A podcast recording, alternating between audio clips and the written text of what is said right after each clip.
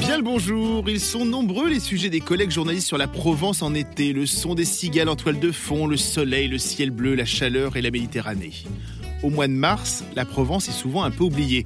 Pour ce numéro de Miami France, nous sommes partis de Richerange dans le Vaucluse pour descendre tout doucement vers Marseille dans les Bouches du Rhône. Sept étapes, sept rencontres, sept personnalités qui participent à la gourmandise d'une région. On démarre dans quelques minutes avec l'un des meilleurs produits du monde, l'un des plus rares, l'un des plus chers, la truffe vauclusienne. Les cigales ne sont pas encore dans les arbres, alors nous avons sillonné les routes de Provence au calme pour une aventure à l'accent chantant.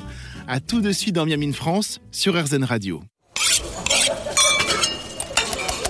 Miam in France. Frédéricou.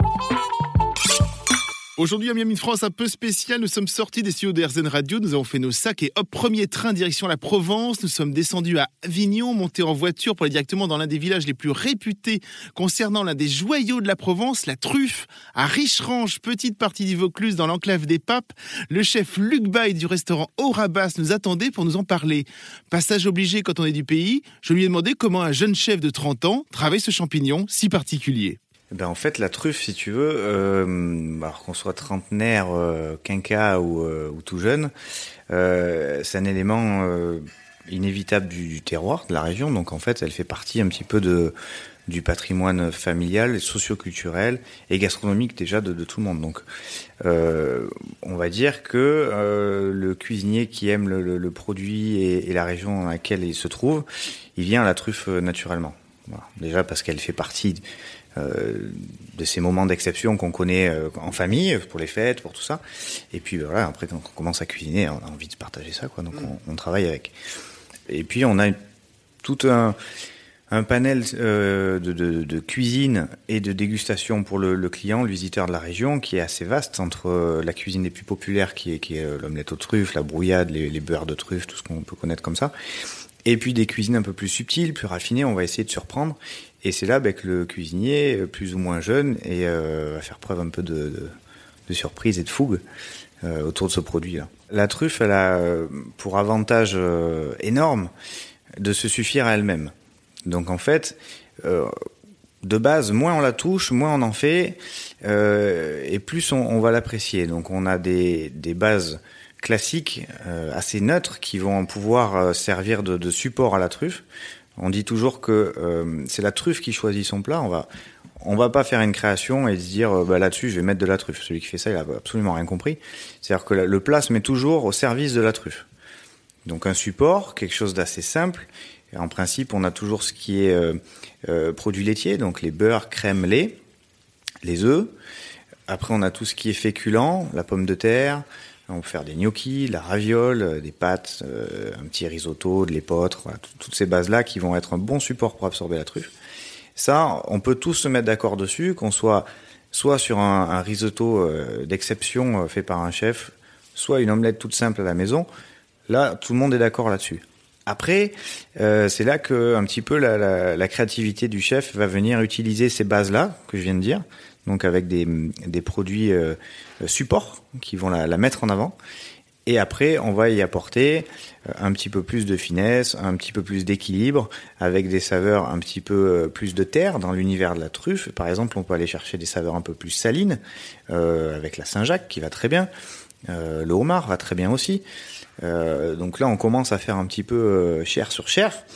Mais on peut euh, être assez créatif avec, euh, par exemple, au restaurant en ce moment, on a un, un chromeski cochon euh, en trompe-l'œil. Donc c'est, euh, ça ressemble parfaitement à une truffe de 90 grammes, la couleur, la forme, euh, la texture. Et en fait, quand on l'éclate, c'est coulant de joues de cochon, de pieds de cochon, avec différentes variétés de truffes, avec des légumes racines. Euh, du jus de viande, voilà. Donc en fait, on peut se servir de ces bases un petit peu traditionnelles de notre cuisine et apporter un petit twist un peu moderne avec les techniques d'aujourd'hui. Même si le chef est très proche de la nature et du vivant, ce n'est pas lui qui va chercher les truffes. Il nous explique ainsi comment lui s'approvisionne. Euh, quand on, on, on parle d'approvisionnement de truffes, on a toujours plusieurs cartes euh, pour des raisons pratiques, logistiques. Euh, parce que la truffe, elle est un peu capricieuse selon la météo, selon les périodes de l'année. Donc il y a des moments où il y en a plus ou moins, et quand il y en a plutôt moins, il vaut mieux avoir plusieurs cartes euh, dans sa poche pour pouvoir avoir plusieurs coups de fil à passer si on a besoin. voilà. Si le restaurant, si j'ai 60 ou 80 menus truffes dans le week-end et que chacun a 200-300 grammes de truffes à vendre, il va falloir avoir pas mal de, contacts. Mais oui, donc on, va voir Catherine avec qui je travaille essentiellement. Euh, mais après, il y a, voilà, il y a, plein d'autres personnes. Euh, et là, voilà, on va avoir plusieurs types d'approvisionnement selon les calibres, les quantités, le prix de la semaine, parce que chacun a son prix. Donc, euh, nous aussi, on, travaille là-dessus. Euh, voilà. Et puis la qualité, la régularité. La qualité la régularité de la truffe, c'est effectivement le plus important quand on tient un restaurant gastronomique. À la fin de cette interview, nous avons quitté les lieux avec lui pour aller à la rencontre de la fameuse Catherine, sa négociante. Restez avec nous, vous allez faire sa connaissance. Miam in France. Frédéric de retour dans ce Miam in France consacré à la Provence. Il y a quelques minutes, nous étions à Richerange avec le chef Luc Bay pour parler truffes et nous avons décidé de le suivre pour partir avec lui à la rencontre de Catherine Mur, sa négociante. Mais au fait, c'est quoi une négociante? Ça me permet d'avoir un, un, un, rapport euh, commercial et de confiance euh, régulier. C'est un atout pour moi en tant que chef parce que elle a un carnet d'adresses qui est encore beaucoup plus grand que le mien pour la truffe. Elle connaît euh, les qualités, les calibres et les quantités euh, dont j'ai besoin pour le restaurant. Donc en fait, elle travaille à façon. Et ça permet voilà d'avoir une, une, finesse d'approvisionnement et de, de, constance sur toute la saison. Donc on travaille ensemble comme ça. Et en plus, elle a deux pas du restaurant. Donc dès que j'ai besoin d'un petit peu de truffe, je passe un petit coup de fil, je fais quelques pas et, euh, et puis voilà. Et ben allez, on va la voir justement. Allez, on y va. Alors effectivement, c'est juste, on a juste traversé la rue. Hein. C'est tout ce qu'on a fait là. C'est ça. Tu sens les odeurs un peu déjà Oh là là. Ah oui, effectivement, c'est bonjour. Bonjour. Ah oui, effectivement. Ah bah là, on voit, voilà, bah, les truffes sont là. Je crois qu'on peut pas dire mieux. De ce matin. De ce matin. De ce matin. Revenu, retour de marché. Retour de marché. À peu près commencer à trier quand même selon le terroir. Ça a été une bonne année à truffes là. Ça a été une bonne année, mais ça a été un petit marché ce matin quand même. Oui. On était un peu déçus sur la quantité, mais une belle année. Ouais. Une belle année. Ouais. Il manque un petit peu d'eau sur la fin de la saison, mais vraiment une, une, une année correcte parce qu'en plus une qualité nettement supérieure aux deux dernières années. On n'arrive pas, pas à prévoir ça effectivement. Euh, comment va être la truffe en fonction du temps qui arrive, en fonction de la météo. On peut avoir si. une idée. Oui. On peut avoir une idée, mais la nature est capricieuse, donc on n'est pas sûr de notre histoire. On a une idée quand on a un été très très sec. On sait que les gens vont beaucoup arroser. Donc ils vont détremper le sol et qu'on aura peut-être un peu moins d'arômes. Cet été, on a eu un été pourri mais par contre, on a eu une belle qualité. Mmh. Parce que comme il a plu presque tout le temps, un petit peu chaque mois, et pas très chaud, le sol n'est pas monté en température, la truffe, elle ne s'est pas resserrée sur elle-même. Au contraire, elle s'est développée. Elle a développé ses arômes. Donc euh, là, cette année, on n'a pas eu besoin de beaucoup arroser. On a arrosé juste ce qu'il fallait. Et donc, du coup, on a pas mal d'arômes.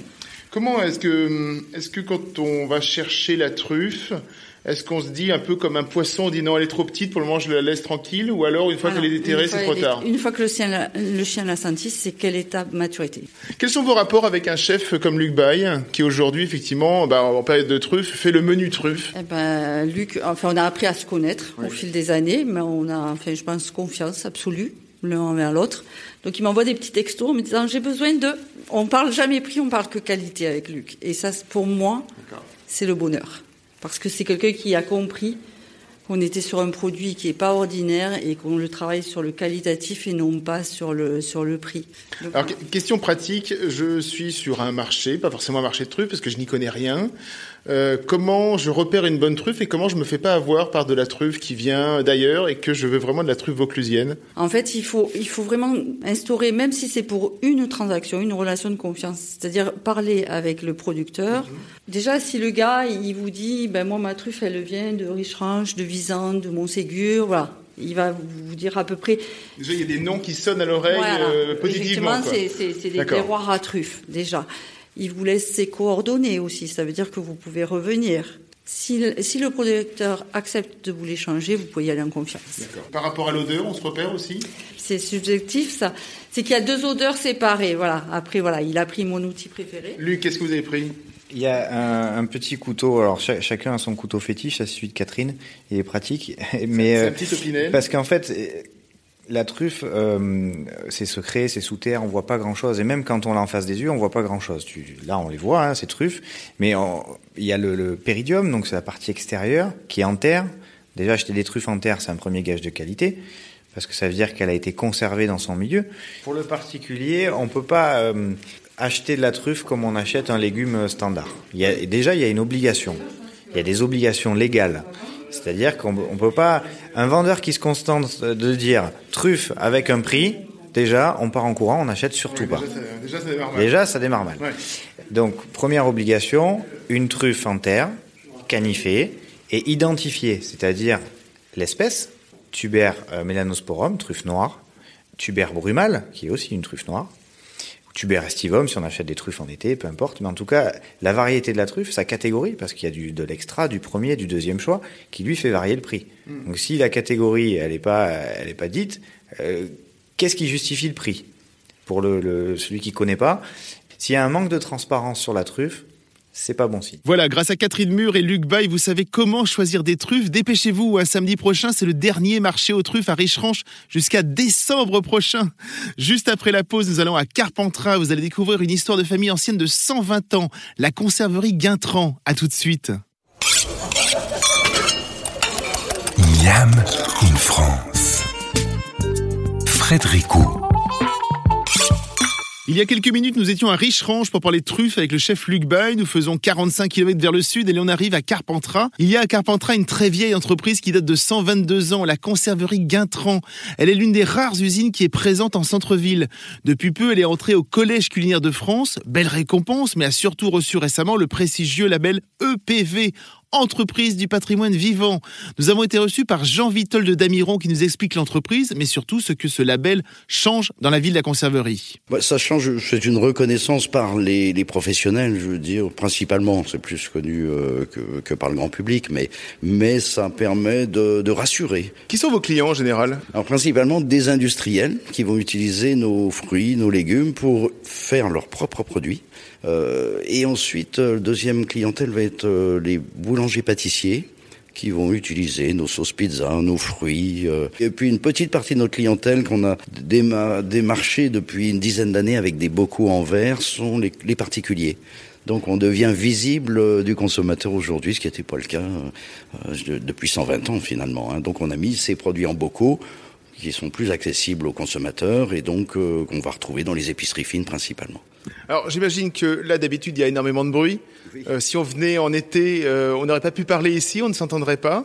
Euh, on va faire un petit tour, vous montrer un petit peu les différentes, les différentes machines, à quoi elles servent. Alors ah oui, c'est des vieux chaudrons. Ils sont en cuivre et celui-là il est en cuivre, c'est ça. Hein? Tout à fait, oui, qui ont de- une centaine d'années. hein. Ils sont toujours là, toujours en, activité. C'est- dans ce vieux- dans ces vieux Alors là, on va, on va faire euh, beaucoup de choses, euh, les compotes, tout ce qui est fruits, les confitures. euh, c'est- ça ressemble à un chaudron de, de, de cuisinière, euh, simplement, il est dix fois plus grand. euh. Nous sommes artisans et à la fois, on a quand même une activité industrielle hein, pour fabriquer autant de produits.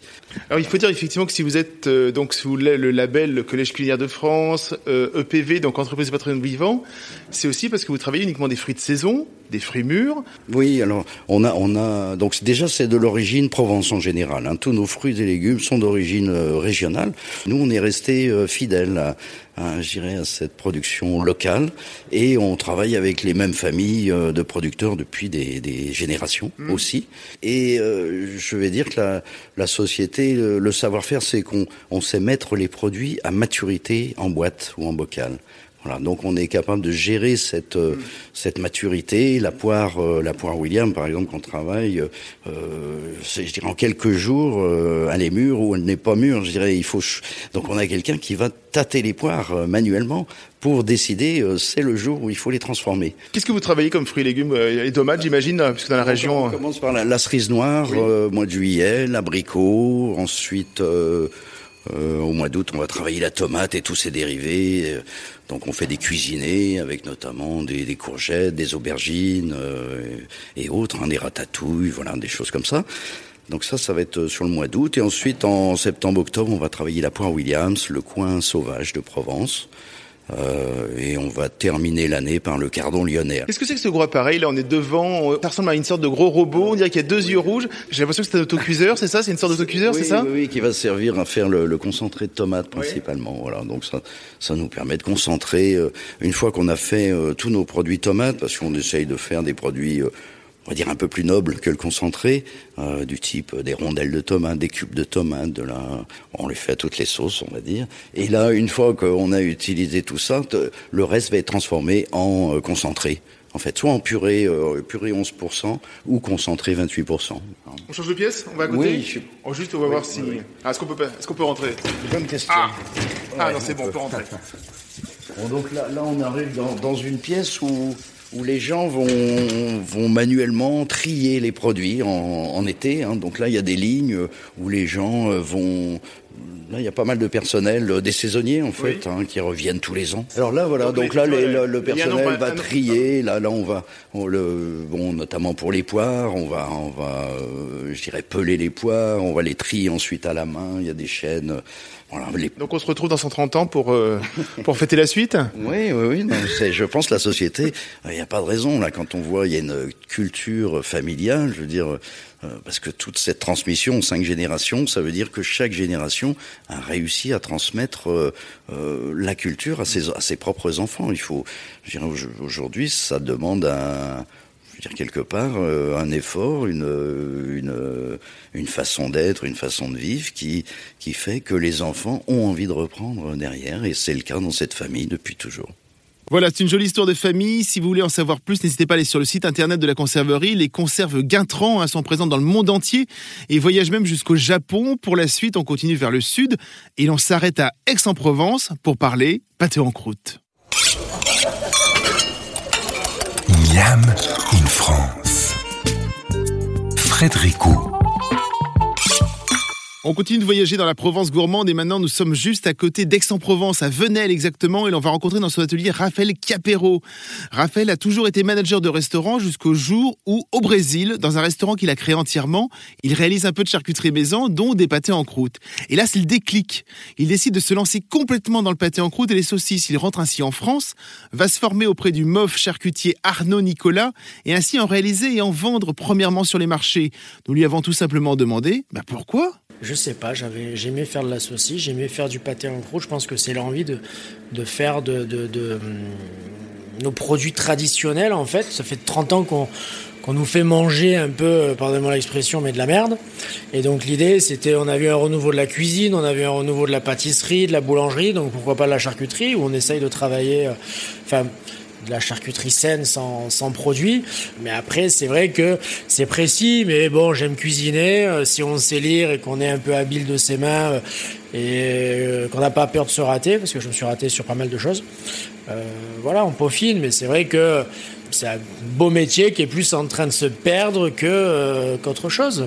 On a l'impression pourtant que le pâté en croûte a une seconde jeunesse depuis 10, 15 ans. Il y a le concours effectivement international du pâté en croûte. Il y a un renouveau de cet art charcutier. Oui, bah, c'est ce qui se passe en fait. C'est grâce à la Coupe du Monde de championnat, enfin le championnat du monde du pâté en croûte, qu'il y a un renouveau de ce produit. Euh, oui, ça, ça revient parce qu'en fait, c'est bon le pâté en croûte, mais juste qu'on bouffe de l'industriel. Euh, depuis 30 ans parce que c'est long. Enfin, moi, je mets trois jours à le faire mon pâté en croûte dans un dans le bon process. Euh, entre la pâte et les, mises au sel euh, des viandes. Euh, c'est un produit qui plaît. On pense que c'est que l'hiver, mais on peut tout faire en croûte, quoi. Je veux dire, les pâtés en croûte, moi j'en vends l'été pour vos apéros, ça marche super bien. Et j'affine, par exemple, toutes mes recettes avec les saisons. Il n'y a pas de limite. La Provence n'est pas forcément une terre très charcutière. Comment on y arrive effectivement et comment on arrive à avoir une clientèle qui vient sur les marchés et en boutique vous voir pour justement acheter ce produit-là Alors déjà oui, la Provence n'est pas une région charcutière, ça c'est clair. Les gens ils viennent parce que ben, il y a des gourmets, il y en a qui aiment bien manger, ils savent ce que c'est, du coup ben, le produit plaît. Les gens ils apprécient déjà la charcuterie maison saine et en plus de ça il y a un goût, je trouve pas souvent, je veux dire. Moi c'est pour moi c'était important, j'adore la table, j'adore la bistronomie, j'adore les belles tablées. Je pense que la charcuterie, la bonne chair, ça en fait partie. Euh, ça fait partie de cet ensemble. Je veux dire, bonne terrine, une bonne, un bon pâté croûte, le, le, le barbecue. On est la région des barbecues euh, avec, tout, mais on fait des super grillades. J'ai une variété de dizaines de saucisses un petit peu différentes, pareil, qui varient toutes les semaines enfin des recettes un peu atypiques quoi. Ça complète si vous voulez la gamme pour faire un bon apéro. L'idée c'est qu'on puisse venir récupérer une bonne planche de charcuterie et on se fait plaisir. J'ai eu la chance de pas mal voyager déjà quand j'étais jeune, du coup euh, dans les quatre coins du monde. Du coup mon palais, vu que je suis un fou de bouffe, euh, j'ai plein de saveurs en tête. Donc l'idée c'est un peu de retranscrire des saveurs qu'on a eu à droite à gauche euh, dans un plat la semaine dernière, j'ai fait euh, un truc simple. Je revenais d'Espagne et du coup, j'ai fait euh, poulpe, piquillos, chorizo, cochon, pimento de padron. Voilà, des petits poivrons euh, un peu confits. En fait, vous travaillez de la même manière sensiblement qu'un chef aujourd'hui, qu'un chef de cuisine. C'est il y a de moins en moins, on va dire que la ligne qui sépare la charcuterie de la cuisine est de plus en plus mince avec des gens comme vous? Oui, c'est exactement ça. En fait, comme je suis pas chef et que voilà, je, je travaille de la même manière qu'un chef, mais dans de la charcuterie. Est-ce que vous pensez que vous êtes en train d'initier une sorte d'autre mouvement charcutier, une branche peut-être un peu parallèle Ou alors, justement, ce qu'on disait tout à l'heure avec la cuisine, c'est que la charcuterie s'inspire de la cuisine, qui s'inspire elle-même de la charcuterie, etc., etc. Et finalement, vous rentrez dans un nouveau processus qui, on le voit de plus en plus? Ben, je pense que la charcuterie s'inspire de la, de la cuisine. Euh, oui, entraîner un nouveau euh, circuit, oui. Enfin, quand je vois, euh, c'est sûr, je, ne suis pas à la hauteur des grands, des grands Parisiens, des Arnaud Nicolas, des, Gilles Véraud, des, des mêmes. qui ont une histoire familiale, qui ont une histoire familiale en plus. France, ils tiennent des charcuteries depuis 70 ans. Je veux dire, ils ont une formation de charcutier, mais je pense pouvoir arriver avec d'autres à essayer de faire bouger les choses et redorer un peu cette image de, la charcuterie. Hein. Je veux dire, il y en a d'autres qui travaillent super bien, mais on est au moins pour le moment d'un niveau local peut-être. D'un niveau local, oui, voilà. Au moins dans le local, je sais que je, contribue à, refaire valoir un peu la charcuterie. Ça c'est clair. N'hésitez donc pas quand vous venez à Aix-en-Provence de passer par la boutique de Raphaël Chiapero à Venelle. Il propose certainement les meilleurs pâtés en croûte, saucisses et autres merveilles charcutaires du département. Juste après la pause, nous continuons notre descente toujours plus au sud pour arriver enfin à Marseille. À tout de suite. Miam in France. Frédéric et c'est une spéciale Provence que l'on vous propose dans ce numéro de Miami France. Juste avant, nous étions à Aix-en-Provence, nous voici donc à Marseille. Première destination marseillaise, nous fonçons en direction le célèbre quartier du Panier, où nous allons à la rencontre de la fameuse biscuiterie artisanale des navettes des Acoules. Créée il y a une quarantaine d'années par José Orsoni, c'est aujourd'hui sa fille qui a pris le relais depuis deux petites années. Revenue de l'étranger avec son compagnon Clément, elle a la difficile charge de reprendre cette institution. Bon, il y a des institutions plus difficiles à reprendre que celle-là. Là, on a une base quand même euh, assez euh, assez géniale qui est euh, du coup la navette marseillaise qui est authentique et faite chez nous tous les jours selon la recette traditionnelle de la navette. et c'est ce qui a fait connaître mon cher papa partout dans le monde, je dirais, et pas qu'à Marseille. Donc c'est forcément une, une transmission d'entreprise, c'est jamais euh, sans embûche, mais euh, c'est clair qu'on a, on a du pain béni dans les, dans les mains et que c'est pas quelque chose de difficile à développer. Il n'y a plus qu'à. Qu'est-ce qu'il y a dans la navette? Racontez-moi un petit peu. Racontez aux gens qui ne connaissent pas en disant bon la navette euh, ça peut être tout et n'importe quoi. Qu'est-ce que c'est une navette? Alors justement, il y en a qui pensent que ça peut être tout et n'importe quoi à partir du moment où c'est un biscuit qui est taillé en deux et que ça a une forme de barque. Donc effectivement, il y a ce côté-là, ce côté forme de la barque qui fait que, qui est caractéristique de la navette. Euh, mais par contre, ce qui est très important pour reconnaître une vraie navette, c'est qu'elle est fabriquée sans levure et qu'elle est parfumée à la fleur d'oranger. Après, forcément, on peut avoir des navettes euh, à l'anis, au chocolat, à la lavande ou à ce que vous voulez et qui soit peut-être un petit peu plus sablé ou un peu plus biscuité, donc avec plus de levure. Mais à ce moment-là, bah, ça a une forme de navette, mais c'est plus une vraie navette. C'est comme si on faisait une, bouillabaisse à la viande ou à je ne sais quoi. C'est peut-être bon, mais c'est pas une vraie bouillabaisse. Bah, là, c'est pareil. La vraie navette, elle est faite avec du beurre, du beurre frais, des œufs frais qu'on casse tous les matins, sans levure et à la fleur d'oranger.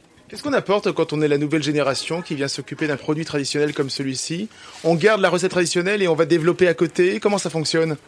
Bah alors clairement, ce qu'on ne va pas, euh, ce qu'on ne va pas changer, c'est ce qui a fait le, succès de, la boutique, c'est la recette traditionnelle et le fait qu'on euh, ait envie de satisfaire nos clients euh, tous les matins, qui ont envie de venir manger leur navette chaude.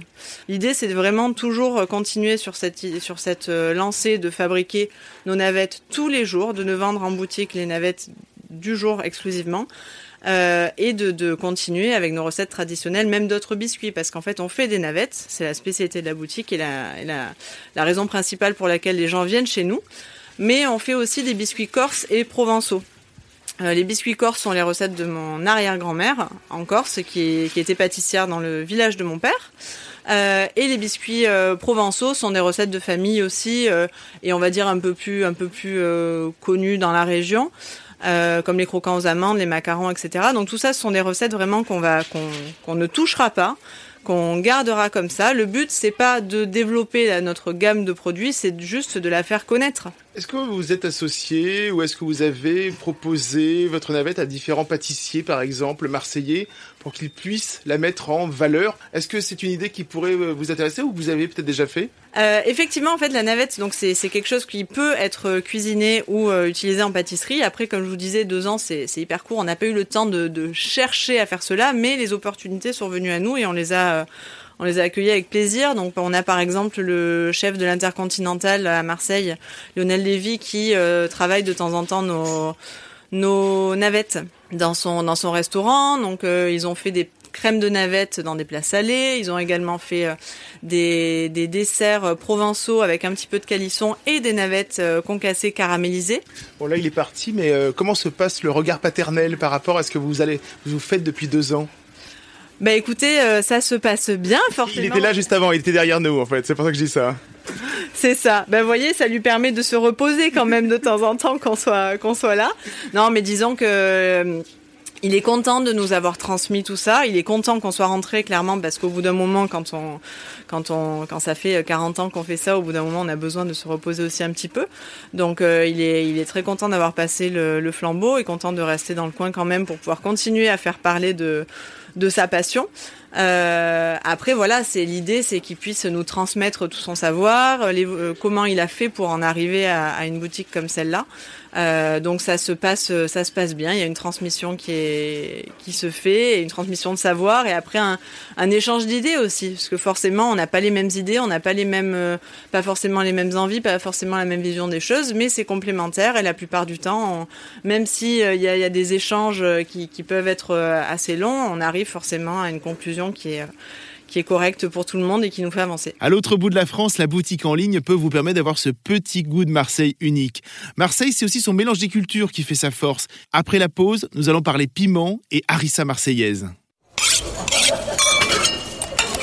Miam in France. Frédéric on reste à Marseille jusqu'à la fin de ce Miami France et l'on change un peu de quartier. Nous allons dans celui de Castellane rejoindre le restaurant La Femme du Boucher. Mais avant de parler à Laetitia Viss, hein, la jeune chef propriétaire du lieu, nous a rejoint au moment du café William Lelouch. William Lelouch vient d'une famille de restaurateurs, il a fait plusieurs jobs, hein, mais tout le ramenait finalement à un seul but, la harissa. William souhaite avec sa marque Tava Ada Pilpeta, lui complètement décloisonner la harissa pour lui faire prendre des chemins un peu différents. Pour William, la harissa, c'est un produit qui a forcément le goût de l'enfance. Bon, il y a déjà ça, c'est sûr que mon, depuis mon enfance, je, le harissa, c'est un produit que je connais. Euh, moi, j'ai démarqué dans la harissa euh, tout à fait au hasard. J'étais euh, installateur de clim, après j'étais, euh, j'ai tenu un restaurant, j'étais, après je suis parti dans la pizza, après, après j'étais grossiste en herbes aromatiques. Et jusqu'au jour où je suis tombé dans la harissa. Alors la harissa, justement, on, on a une image, effectivement, on pense à harissa, on pense couscous, on pense surtout au petit phare qui est sur les boîtes les plus connues en France. Euh, C'était justement aussi une envie de se dire tiens, peut-être qu'on peut faire quelque chose à côté euh, parce que tout le monde peut-être la connaît euh, et pas forcément de la bonne manière. Ben moi à la base j'ai fait ce produit-là parce qu'il n'y avait pas d'harissa qui me correspondait, que ce soit dans la puissance, que ce soit dans la consistance, dans, plein de choses. Et j'ai voulu faire une harissa qui n'y avait pas aujourd'hui, qui changeait justement de ce produit-là euh, que tout le monde connaît et que tout le monde aime. Et j'ai voulu faire ça tout simplement par, par propre plaisir. Et c'est après où j'ai vu qu'il y avait un engouement autour de moi, les gens, ça, ça commençait à plaire, pour justement le proposer à la commercialiser. Donc oui, j'ai voulu proposer, avec, en proposant un produit qui se rapproche le plus de l'artisanal de grand-mère. Est-ce qu'on travaille avec des goûts connus pour apporter sa touche personnelle Ou est-ce que justement on part d'une base neutre en disant, voilà, je vais travailler avec, comme vous l'avez dit, avec mes propres piments et je vais faire mon goût à moi tel que je l'imagine de la harissa? Oui, complètement. Mais c'est parti comme ça. Je n'ai pas voulu me calquer à, une, autre harissa. J'ai vraiment, je suis parti sur des bases que moi me correspondaient. Et après, on a, on a, on a ajusté le produit justement jusqu'à sortir ce produit final. Quelles sont les bases d'une harissa en fait et qu'est-ce que vous vous apportez? Alors la base d'une harissa, c'est piment, ail, sel. Ça c'est la base. Euh, et après, en fonction des régions, il y en a qui vont mettre des épices, il y en a qui vont pas mettre d'épices, il y en a qui vont mettre de l'huile d'olive, il y en a qui vont pas mettre de l'huile d'olive. Donc c'est vraiment en fonction des régions que ça va changer. Qu'est-ce que vous mettez vous par exemple dans votre pot, euh, on va dire harissa classique C'est la force des piments. C'est la moi c'est ça que j'ai mis en avant. J'ai travaillé avec des piments qui ne sont pas tunisiens. On travaille avec du habanero qui est volontairement très très puissant et, fruité. Je travaille avec un piment euh, piment oiseau qui vient du Kenya, qui est très très très fort, très puissant et le, un piment qui est au bois d'olivier, qui justement qui est réservé au harissa traditionnel euh, de là-bas. Donc j'ai voulu joindre les trois, les trois variétés de piment et chacun il amène la touche à l'autre. Et après j'ai voulu garder quand même aussi euh, d'éplucher l'ail le jour même de la production et de le mixer le jour même. Les épices aussi je les travaille que le jour même, je, travaille toute la graine et après que je pulvérise au, moment, même de la, de la fabrication. Voilà, ça c'est ma, ma, touche à moi, elle a rien d'extraordinaire. Et à la fin, une fois que je fais macérer tout ça, je, j'insère l'huile d'olive euh, qui va un peu mettre de la rondeur un peu à tout ça, qui va faire le liant de tous les produits. Alors justement, je crois que vous avez, euh, vous, votre force, c'est à la fois de proposer un produit entre guillemets nouveau, mais surtout, vous voulez montrer que la harissa peut se manger de diverses manières et pas, comme je le disais au début, uniquement réservé au couscous. Quoi. Exactement. Euh, moi, je veux vraiment faire comprendre qu'on peut manger de la harissa avec un fromage, euh, avec, euh, avec, des, avec, des, crustacés, avec des coques, avec, plein de trucs que les gens ne pensent pas forcément à, à utiliser. Pour qu'on ait aussi un pot de harissa, comme on peut avoir un pot de moutarde qui va accompagner plein de choses. Exactement.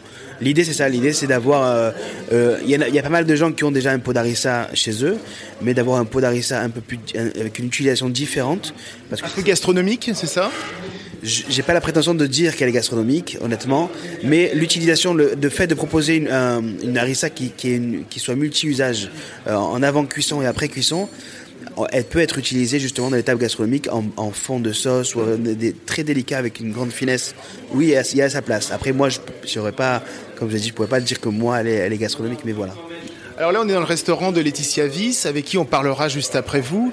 Comment est-ce que vous l'avez abordé?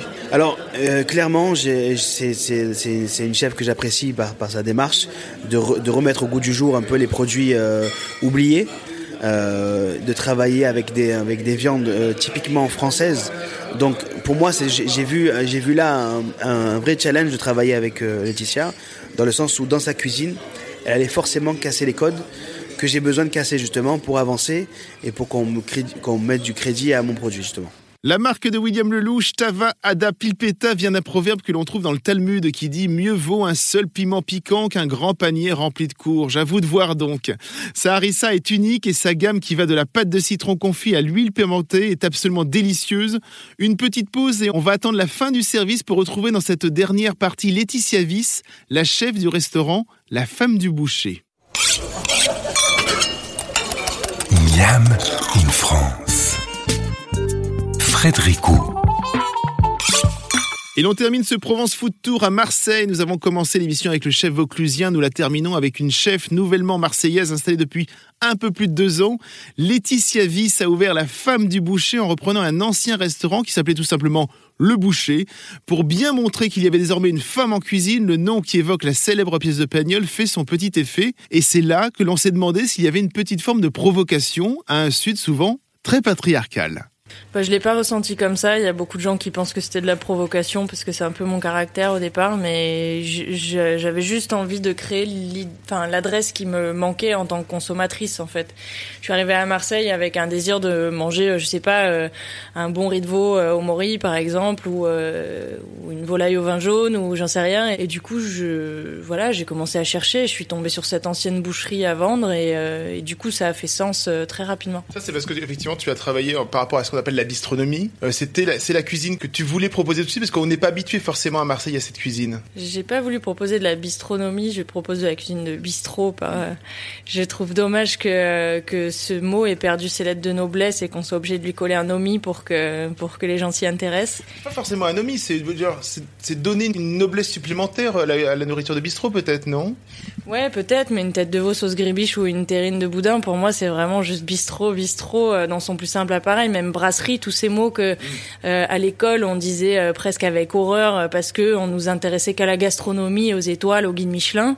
Aujourd'hui, c'est vraiment mon corps de métier et je suis très épanouie là-dedans. Je trouve qu'il y a beaucoup plus de proximité avec les gens. c'est beaucoup plus terre à terre. On touche le produit, c'est très simple. On va chercher plus de, peut-être un peu plus d'humain, en tout cas que ce que j'ai vécu à l'époque dans des gastros. Je dis pas que peut-être que ça a changé, peut-être que j'ai fait les mauvaises adresses, je sais pas. Est-ce que tu sens que tu apportes une sorte de vent de fraîcheur à Marseille qui, depuis quelques années, alors c'est vrai que toi tu n'es pas marseillaise, mais s'encrouter un petit peu autour parfois euh, de, du soleil et du vieux port on est effectivement un petit groupe à avoir ouvert en même temps avec euh, avec des identités très fortes. Donc euh, forcément, ça, Marseille fait parler d'elle en ce moment. Mais il faut quand même pas oublier qu'il y avait énormément de restaurants qui étaient déjà en place, euh, pas du tout encroutés, mais peut-être pas sous les sous les projecteurs. je pense par exemple à mon copain de la boîte à sardines qui est installé depuis des années. il y avait Gégé le barbu, tous ces mecs-là qui sont des des, bah, super techniciens, enfin mecs et femmes d'ailleurs, parce que Fabien travaille avec Céline en cuisine. Et c'est des personnes qui, euh, qui pareil, qui ont du caractère, euh, qui cuisinent euh, excessivement bien et qui ont, qui ont des beaux produits depuis toujours. Pourquoi, d'après toi, Marseille redevient une destination gastronomique? Je pense qu'il y a eu tout un tas de critères, de facteurs. Le premier étant, je l'ai ressenti, et puis il y a des journalistes qui me l'ont dit, pendant le Covid, ils étaient un peu à court de sujets. Euh, parce que tous les restaurants étaient fermés, parce qu'on ne pouvait plus faire un article sur euh, la nouvelle crème solaire à acheter pour aller bronzer l'été. Et euh, du coup, ils se sont intéressés à des sujets peut-être un peu nouveaux. Il y a eu pas mal d'émulations autour de Marseille. On était, comme je l'ai dit tout à l'heure, plusieurs à ouvrir en même temps. Et du coup, ça a été un, un sujet très répandu d'un coup. Marseille qui avait mauvaise presse d'un coup, euh, tous les Parisiens voulaient venir ici.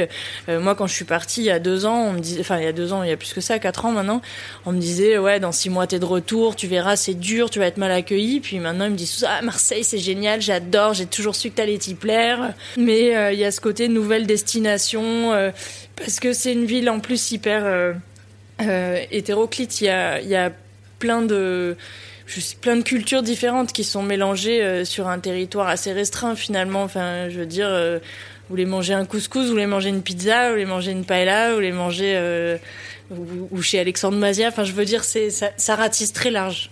Comment tu veux, toi, au bout de deux ans, effectivement, développer la femme du boucher? Bah, J'ai plein de rêves qui changent à peu près toutes les semaines, mais celui qui est peut-être le plus précis, c'est que j'ai envie de, de, de, trouver un, jardin peut-être installé. Euh, j'ai envie de travailler le barbecue, je m'intéresse de plus en plus à la fumaison. Et en fait, je suis un peu frustrée dans ce restaurant d'avoir une, une, cuisine en mouchoir de poche et d'avoir simplement euh, un four, une plancha, quatre gaz. Enfin, c'est déjà super, hein, mais ça me permet de faire plein de choses. Mais euh, j'aimerais bien, euh, voilà, m'intéresser un peu plus au feu de bois qui, je pense apporte énormément euh, à tous les niveaux, hein, que ce soit sur, euh, je sais pas, sur une poitrine de bœuf euh, rôti entière, sur un sur un barbecue. Ou, du coup, voilà, c'est un peu mon rêve, c'est un peu ça, quoi. Un jardin, des agneaux à la broche le dimanche, de la musique, des lampions, euh, presque un menu unique, euh, voilà, imposé aux gens, euh, je sais pas, porcelet à la broche, gratin dauphinois et mousse au chocolat, quoi. On va quitter Marseille sur les mots de Laetitia Viss. Miami France s'arrête ici. La Provence, même en hiver, est un terrain de jeu formidable pour tous les gourmands. Ce n'est pas une région qui ne vit que l'été. On se retrouve la semaine prochaine pour de nouvelles aventures gourmandes. Et comme à chaque fois, régalez-vous peu cher.